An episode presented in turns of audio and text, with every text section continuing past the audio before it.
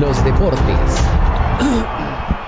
7 y 39 de la mañana. A esta hora saludamos a Osvaldo Hernández, editor de Noticias Deportivas. Osvaldo, fue un fin de semana lleno de agenda cultural, de agenda deportiva, también se puede decir cultural si el, deporte lo consideran cultura. Cuéntenos antes de irnos con el Once Caldas, porque también existieron noticias positivas en Caldas, en otros temas, también en Aranjuez y demás, con el tema del hockey. ¿Cómo fue este fin de semana? Pues eh, mucha actividad deportiva. Muy buenos días, eh, directora. Un abrazo para usted y para toda la audiencia. Eh, mucha actividad deportiva, todo enmarcado en lo que fue ayer la fiesta deportiva que se vivió en Aranjuez. Unas siete mil personas viviendo este torneo que llegó a su edición 43. El barrio tiene 60 años, el torneo 43 y ha sido una fiesta tradicional. Allí prácticamente se paraliza este sector para darle la bienvenida a la final del torneo Reyes Magos, que se llamaba Reyes Magos o se llama Reyes Magos porque siempre terminaba el 6 de enero. Pero ya no, ahora se corre muchísimo desde que apareció la cancha sintética y hay una gran cantidad de actividades, eh, sobre todo la feria del fin de año, lo que, lo que obstaculiza el uso de la cancha. Así es, Osvaldo. Las personas invitamos también a que nuevamente revisen. Tenemos todos los videos de esta emocionante final, también en, nuestra, en lapatria.com. Y también tuvimos un tema entonces de hockey, porque son como la previa para poder entonces participar.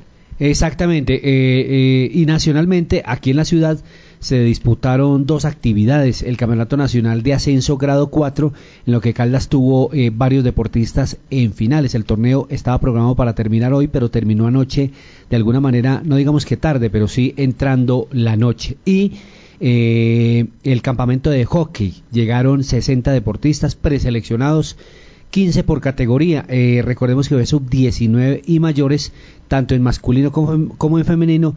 Y aquí la federación hizo la última veeduría antes de ya conformar los seleccionados nacionales que van para el campeonato o la Copa de Naciones que se va a disputar el próximo mes en Bogotá.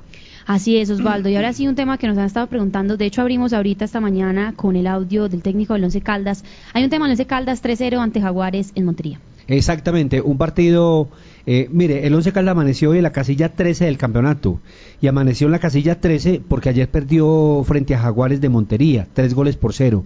¿Y por qué perdió? Porque jugó muy mal, jugó horrible. Yo creo que es el peor partido que ha hecho el Once Caldas en este arranque del campeonato. Estamos ya sobre la séptima fecha del torneo y el equipo ayer no se encontró, incluso hasta el uniforme parecía de entrenamiento porque ni el escudo tenía el equipo en la camiseta y es una situación que es muy compleja porque yo creo que el escudo es como el, el, logo de la patria, es como si el periódico apareciera un día sin el logo, sin su marca.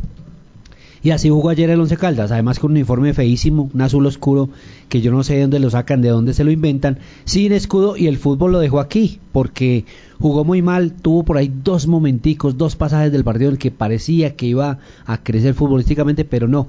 Finalmente Wilson Morelos, que es un veterano del fútbol colombiano, guió a Jaguares y e hicieron la diferencia en este partido que reiteramos, se ha perdido tres goles por cero que lo deja fuera del lote de los ocho y que lo pone ahorita en situación compleja porque el jueves 8 y 20 de la noche en el clásico frente al Deportivo Pereira, que está crecido y trae cuatro victorias al hilo, y el martes de la semana siguiente frente a Millonarios en Bogotá. Es decir, que es eh, durísimo eh, lo que se le viene al Once Caldas en este torneo. Así es, escuchemos entonces a Hernán Darío Herrera, el técnico del Once Caldas, quien da como una especie de balance sobre lo que fue el partido, sin embargo también habla también de este clásico que se viene y la necesidad que tienen entonces de ganar. Si ustedes ponen el primer tiempo, yo creo que nosotros tuvimos también varias eh, opciones de gol, tuvimos posesión de balón, ¿cierto? Uno hace los cambios para mejorar, ¿cierto? Para mirar otras cosas. Eh, en el segundo nosotros hicimos también cambios para mejorar. Eh, mandamos a a Johar Mejía al ataque, a que juntara más con Dairo, pero no salió, no salió como, como se tenía planificado. Y hoy, nos, hoy sí fue uno de los partidos más regulares que hemos tenido, yo creo que hay que reconocer también eso. Pero bueno, ya la página hay que pasarla ahora a pensar en, en Pereira. Eh, la responsabilidad de todo el cuerpo técnico, ¿no? Nosotros por eso tenemos un cuerpo técnico que está trabajando para mejorar muchas cosas los delanteros que tenemos son los que están en estos momentos. Entonces, yo creo que no hay que echarle la culpa acá ni a Mera, ni a Araojo, ni a Palacio, ni a Torre. No, esto es responsabilidad de todos. Nosotros vamos a seguir mejorando. Por eso le digo, hoy tuvimos un partido regular, regular tirando a, no, no, fue el 11 que necesitábamos, pero eh, ahora viene el clásico. Clásico es un partido aparte donde nosotros tenemos que ir a ganar. Yo creo que acá nosotros estamos buscando una clasificación a los ocho. Eh, tenemos que ganarle a Pereira para seguir en el promedio que nosotros queremos y después seguir buscando por fuera los partidos, como tratamos de buscarlo ahora, pero encontramos un, rival que nos, que nos concretó las tres o cuatro oportunidades que tuvo para anotar. No, la hinchada que, que nos siga apoyando. Creo que esto de se pierde un partido, se pierde un partido, pero viene el otro con Pereira. Esperemos que, que nos levanten el equipo también con Pereira, que necesitamos ganar. Sí, una situación muy compleja porque porque mire, mire Sofía eh, y oyentes, José Carlos ha hecho cinco goles en el torneo y cuatro los ha hecho Dairo Moreno. Si Dairo no está, la verdad, hoy, hoy, por lo que hemos visto en el torneo, no hay quien haga un gol. Y esa es la situación compleja. Y aquí hay un tema más complejo, es que, que el equipo no le va a coger ventaja la tabla del descenso. Porque ahí sí apague y vámonos, pero pero eh, esa no es responsabilidad ni de la afición ni de los medios de comunicación, es de quienes están allá y están tomando las decisiones. El técnico tiene que asumir una responsabilidad porque finalmente fue el que armó o aceptó esta nómina que es la que está jugando en el campeonato y que reiteramos, ayer perdió jugando muy feo frente a Jaguares de Córdoba. Y aparte de eso, para los dueños del equipo, que respeten la institución, porque el escudo lo tiene que llevar el equipo a cualquier parte, ese escudo que es tan bonito y que tiene tanta historia, y simplemente el uniforme que llevó ayer parecía un, un uniforme de entrenamiento, esa es la verdad. Cualquier institución en el mundo, por muy grande o por muy pequeña que sea, hace respetar su marca y su logo, y el Once Caldas pareciera que hasta en eso es indiferente con su propia historia.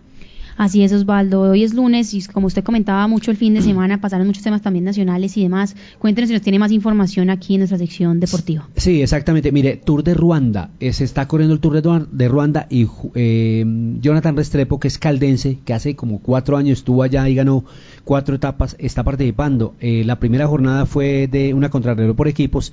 Perdieron 1.30 frente al frente al qué? Frente al, al, al ganador de la de la primera primera jornada. Daniel Martínez ayer fue segundo en la perdón, ganó la vuelta al ganó la etapa final de la vuelta al Garbe, pero no pudo destronar a Renko de Benepoel, al belga, que finalmente había ganado la contrarreloj el sábado eh, pasado.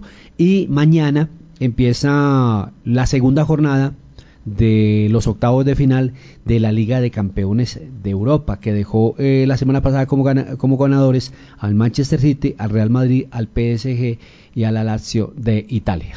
Así es, Osvaldo. Muchas gracias por esta información deportiva. Eh, estaremos muy actualizando también con los temas del mediodía, el informativo del mediodía y con todos los comentarios que hemos recibido por parte de ustedes, hablando de los de Caldas, pero también, por supuesto, de todas estas agendas nacionales y que tenemos en la ciudad para ustedes.